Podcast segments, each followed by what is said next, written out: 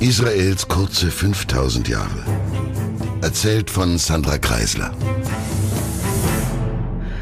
Das römische Triumvirat gibt es noch, aber nur knapp. Eigentlich ist es eher ein Duovirat geworden, denn der Herr Lepidus, der hat genau denselben Fehler gemacht wie sein Vortriumvir Cassius. Lepidus hatte allein um sich wichtig zu machen die Parther angegriffen und so haushoch verloren, dass diese erst dadurch die Traute bekamen, wieder einmal über ihre Grenzen und in Richtung unseres Gebiets zu ziehen. Und das war Lepidus naturgemäß eher schlecht bekommen. Es herrschten in Rom also jetzt ein gewisser Octavian, der sich später Augustus nennen lässt und Kaiser wird, und Marcus Antonius, der in unserer Region das Sagen hat. Und der ist mehr so, na, sagen wir, aktivistisch orientiert. Er pfeift auf Kontinuität oder diplomatische Usancen. Er denkt sich, who cares? Er will einfach ein paar brave Gefolgsleute, die halbwegs fähig und ihm zu Willen sind und ihm den Rücken frei halten. Mit einem Wort, Marcus Antonius ist nicht so der Schreibtischheld. Er will Action. Was für ein Glück, dass Kleopatra, die ausgesprochen schnell in seinem Bett und Herz landet, mit den idumäischen Führern von Judäa und Galiläa, also unseren Freunden, gut bekannt ist. Zur Erinnerung, die Söhne des Antipater, Phasael und Herodes, hatten von Rom Judäa und Galiläa untertan bekommen. Der Makkabäer-Enkel Hirkan war immer noch Hohepriester, und die Freunde seines neidischen Bruders Aristobulus, der sadduzäische Hausadel, die hofften zwar mit dem römischen Machtwechsel auf etwas mehr Rückenwind, gehen das aber ganz falsch an denn sie hören nicht auf, um den frisch von der Schlacht gekommenen Marcus Antonius herumzuscharwenzeln und sich lautstark und langatmig über den immer noch Hohepriester Hirkan und seine Freunde zu beschweren und deren Absetzung zu verlangen. Aber politisches Blabla nervt den Antonius. Was wollen die alle? Die sollen ihn in Ruhe lassen. Er hatte jetzt eine Schlacht, jetzt will er feiern. Der Phasael indessen, der zwar nicht ganz so ein Hau drauf ist wie Herodes, dafür aber die charmante Goldzunge für diplomatische Manöver von Papa geerbt hatte, der schickt erstmal einfach nur einen schönen großen Willkommenskranz, mit dem er sich dafür bedankt, von dem Hach so schweren Joch des oh wie bösen Cassius befreit worden zu sein. Und das funktioniert. Anstatt Herodes, Hirkan und Phasael dafür zu bestrafen, dass sie auf der Seite Cassius gewesen waren, wie Antipater damals ja entschieden hatte, behält Antonius die drei Freunde in Amt und Würden. Er bedient sich ihrer, um andere Führer zu ernennen, ja er hilft ihnen sogar bei der eigenen PR, indem er dafür sorgt, dass etliche in die Sklaverei verkaufte Juden wieder heim dürfen. Marcus Antonius bestätigt also, Anders als bei anderen ehemals Cassius treuen Führungsgestalten der Gegend, Herodes, Hirkan und Phasael in ihren Ämtern. Und er gibt auch noch einem dritten Sohn des Antipater, einem gewissen Ferroaras, eine Region im späteren Jordanien zur Herrschaft.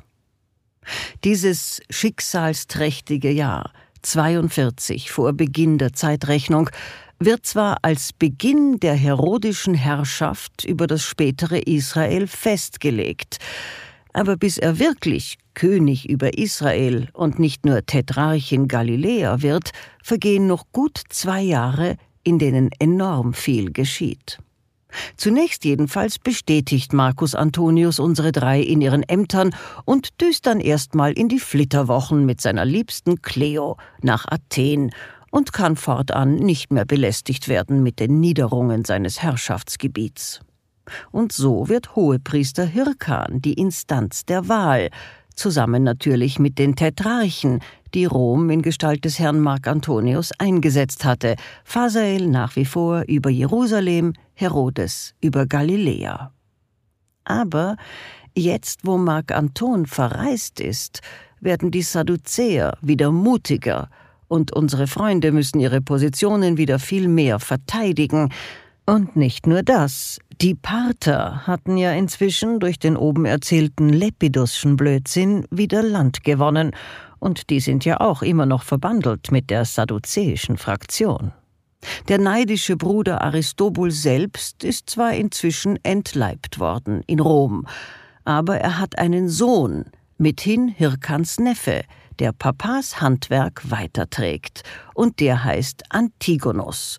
Und er ist ja auch ein Makkabäer-Nachkomme, also will er dringend an den Futtertrog der Macht. Und die Parther sind inzwischen wirklich gefährliche Gegner.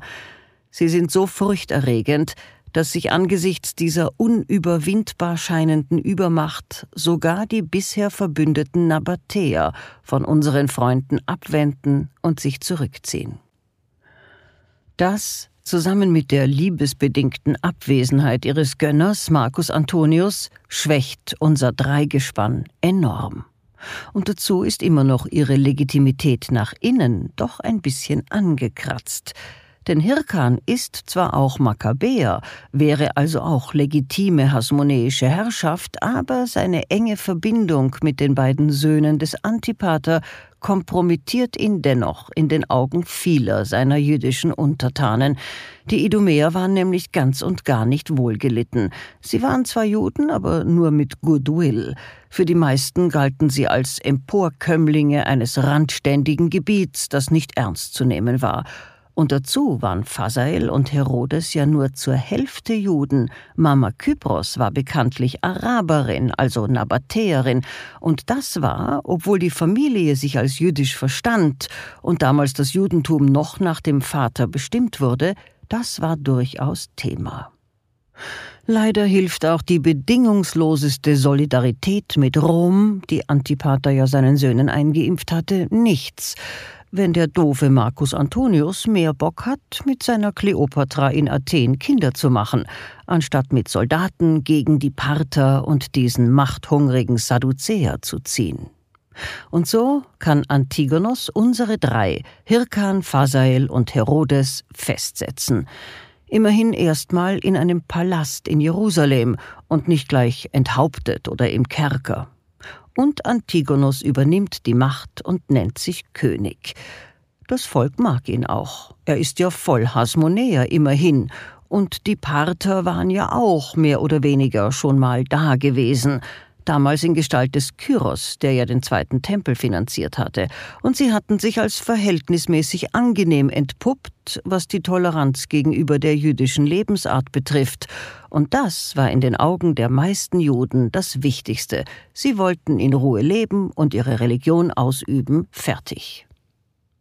Nur für jene, die oben sind und bleiben wollen, hat so etwas nicht die erste Priorität.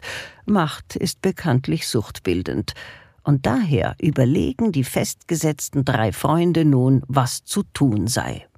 Phasael, der Goldzungenjunge, will verhandeln. Herodes denkt vermutlich, was würde ich machen, wenn ich der Aggressor wäre, und warnt intensiv. Leider aber hören Hirkan und Phasael nicht auf ihn. Und das Ende vom Lied ist, Phasael stirbt unter ungeklärten Umständen und Hirkans Ohren werden abgehackt. Manche sagen sogar, der Antigonus höchst selbst habe sie ihm abgebissen. Zum Onkelmord hat es zwar nicht gereicht, aber da ein Hohepriester körperlich komplett unversehrt sein muss, ist er genauso kaltgestellt Ohren ohne darf er nie wieder ein Amt ausüben. Verlust auf allen Linien, möchte man meinen. Herodes aber, der nicht zu den Verhandlungen mitgekommen war, kann währenddessen fliehen, und zwar mit einem ganzen Tross.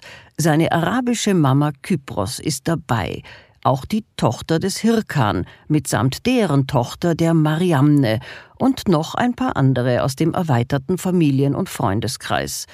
Herodes ist, das zeigt sich auch später, durchaus ein Familienmensch. Eine gefühlte halbe Ewigkeit, ein paar Schiffbrüche und etliche andere Unbille später erreicht Herodes samt seiner Entourage Rom, wo er sich um Hilfe bemühen will.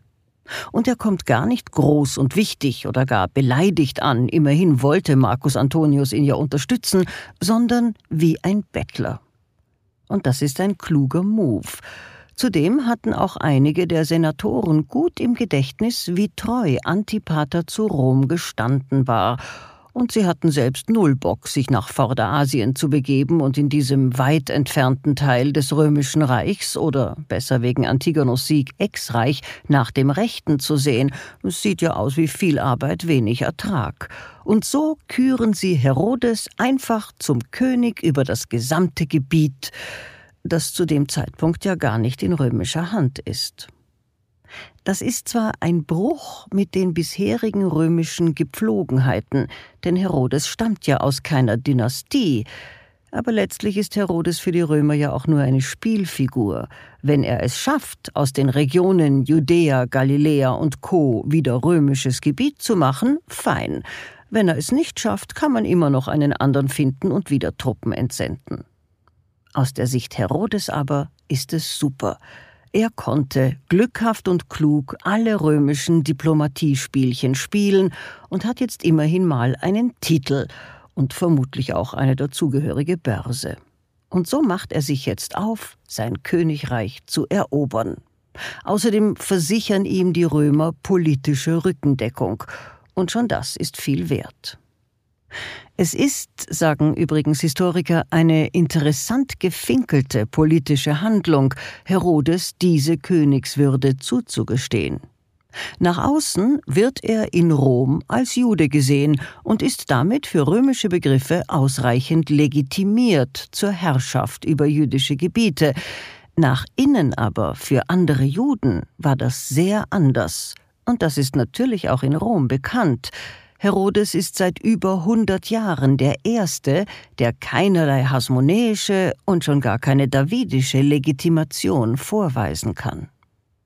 Ich könnte mir vorstellen, dass die Strategie dahinter war, dass er gerade durch dieses Alleinstellungsmerkmal, also halbarabischer, idumäischer Jude, nicht so sehr religiösen Zwängen unterlegen sein würde, was Rom zu Pass kam, vor allem aber mangels ausreichender Herkunftskriterien kann er dazu auch keinesfalls Hohepriester werden, und daher braucht er Roms Rückendeckung dringend, wenn er seine Macht innen und außen behalten will.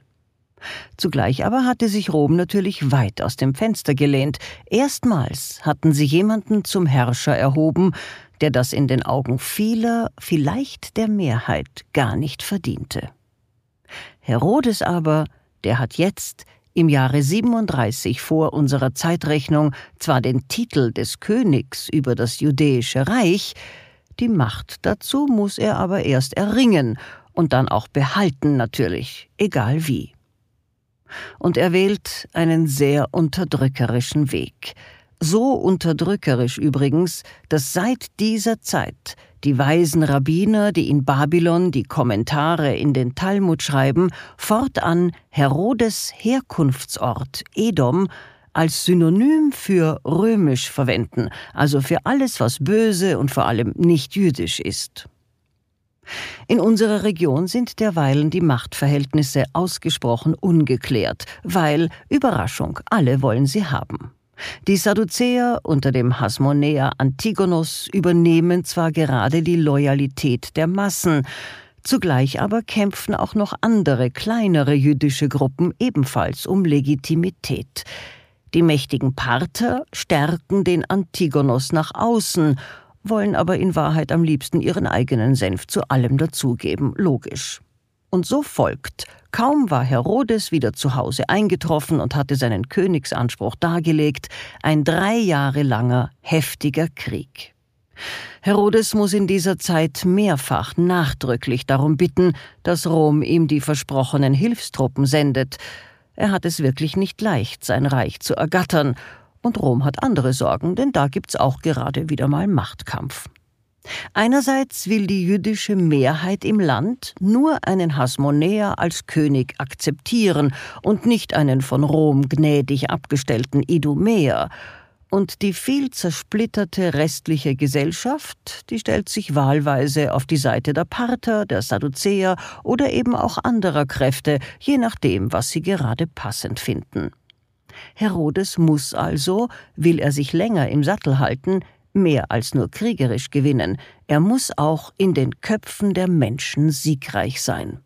Und wie soll er das, ohne wenigstens einen hasmonäischen Hohepriester an seiner Seite zu haben, erreichen? Herodes kann ja einiges werden, Hasmonäer aber nicht. Oder doch?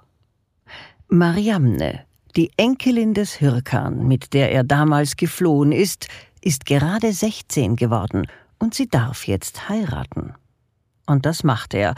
Mitten im Krieg verlässt er eine Schlacht, um zu ihr zu gehen und sie zu ehelichen. Man kann nicht genau sagen, ob sie damals schon eine Liebe von ihm war oder ob sie nur als Hasmonäer Gattin ihm, dem Idumäer, Legitimation verschaffen sollte, was eh auch nicht wirklich gelingt. Man kann aber sagen, dass Mariamne besonders klug, selbstbewusst, schön und überhaupt sehr speziell ist. Herodes wird mit ihr eine intensive Hassliebe erleben, die ihn später dazu bringen wird, sie erst töten zu lassen und dann über Jahre hinweg heftig zu betrauern. Er soll sie sogar, so die Legende, nach ihrem Tod jahrelang in Honig konserviert haben. Aber egal, ob damals schon Liebe oder nicht, die ideelle Legitimität ist überaus wichtig.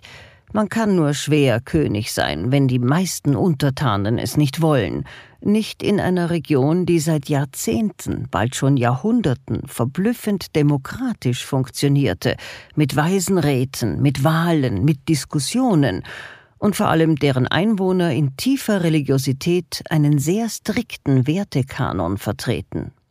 Einen Wertekanon, der, wenn ich noch einmal kurz abschweifen darf, nicht nur für die damalige Zeit revolutionär war. In der Tat zeigt sich die jüdische Religiosität, deren Kern nicht die Herrschaft Gottes über alles ist, sondern die Gleichstellung aller Menschen, auch der Nichtjuden, der Frauen, der Kinder unter Gott. Diese Glaubenssicht zeigt sich als verblüffend weltzugewandt und modern und anders als andere Glaubenssysteme der Zeit, die Frauen, Kindern oder Andersgläubigen keinerlei Rechte, den Herrschern aber alle zubilligten. Wer aber König über die Judenheit sein wollte, der musste sich auch den ethnischen und religiösen Gesetzen unterordnen, und Herodes hatte diesbezüglich Erklärungsnotstand. Seine Herkunft ist aber nicht sein einziges Problem. Er hat nach innen Legitimitätsprobleme, weil er ja eben Halbjude und dazu noch aus Edom ist. Nach außen muss er das ihm von Rom geschenkte Reich aber auch verteidigen, und es gibt da einige, die nach diesem Landstrich gieren. Herodes versucht Zeit seines Lebens sehr ernsthaft diesem Anspruch Rechnung zu tragen. Er will die wirklich sehr heterogenen Teile seines Reichs vereinen, herodisieren, wie es heißt, und er will sein Reich erweitern. Dazu bedient er sich, neben der fast schon sprichwörtlichen Unterdrückungsgrausamkeit, vor allem einer klassischen Methode, die viel später auch europäische Königshäuser übernehmen werden, nämlich strategisch heiraten. Er heiratet nicht nur Mariamne, seine gesamte Familie, er hat fünf Geschwister, von denen allerdings einige früh sterben, muss seiner Hochzeitsstrategie nachkommen und jeweils Partner nehmen, die er auswählt, und zwar je nach Befreundungsnotwendigkeit. Auch die Kinder aus diesen Ehen müssen seiner Verbandelungsstrategie Folge leisten. Herodes selbst wird locker zehn Ehefrauen und mindestens 15 Kinder haben, die er ebenfalls querbeet verheiratet. Damals ist die Vielehe schon ziemlich verpönt, aber eben noch nicht verboten, und auch Cousinenehen sind noch erlaubt, und das nützt er aus. Obwohl auch das viele Heiraten ihn nicht sympathischer macht in den Augen der religiösen und puritanischen Bevölkerung. Seine gesamte Familienführung und Hofhaltung soll aber direkt der Befriedung der verschiedenen politischen, ethnischen und regionalen Gruppen dienen, die er damit offiziell und sichtbar einbinden will. Das ist das Ziel. Allein es hilft kaum, beziehungsweise erst viel später durch die Kinder und Kindeskinder dieser Verbindungen, die naturgemäß breiter gestreute Solidaritäten haben werden. Aber zu Herodes Zeiten bleiben die Samaritaner, Idumäer, Jerusalemer und andere Provinzen des Reichs immer noch einander nicht besonders zugetan. Und man legt es Herodes so schlecht aus, dass er so viele Frauen hat, dass bereits in seinen späteren Herrscherjahren bei den Juden die Vielehe fast komplett verschwindet und direkt nach Herodes Tod als Unkultur verboten wird. Man kann alles in allem über seine Regierungszeit das sagen. Herodes war ein äußerst harter Herrscher, der gewalttätig bedingungslose Loyalität verlangte.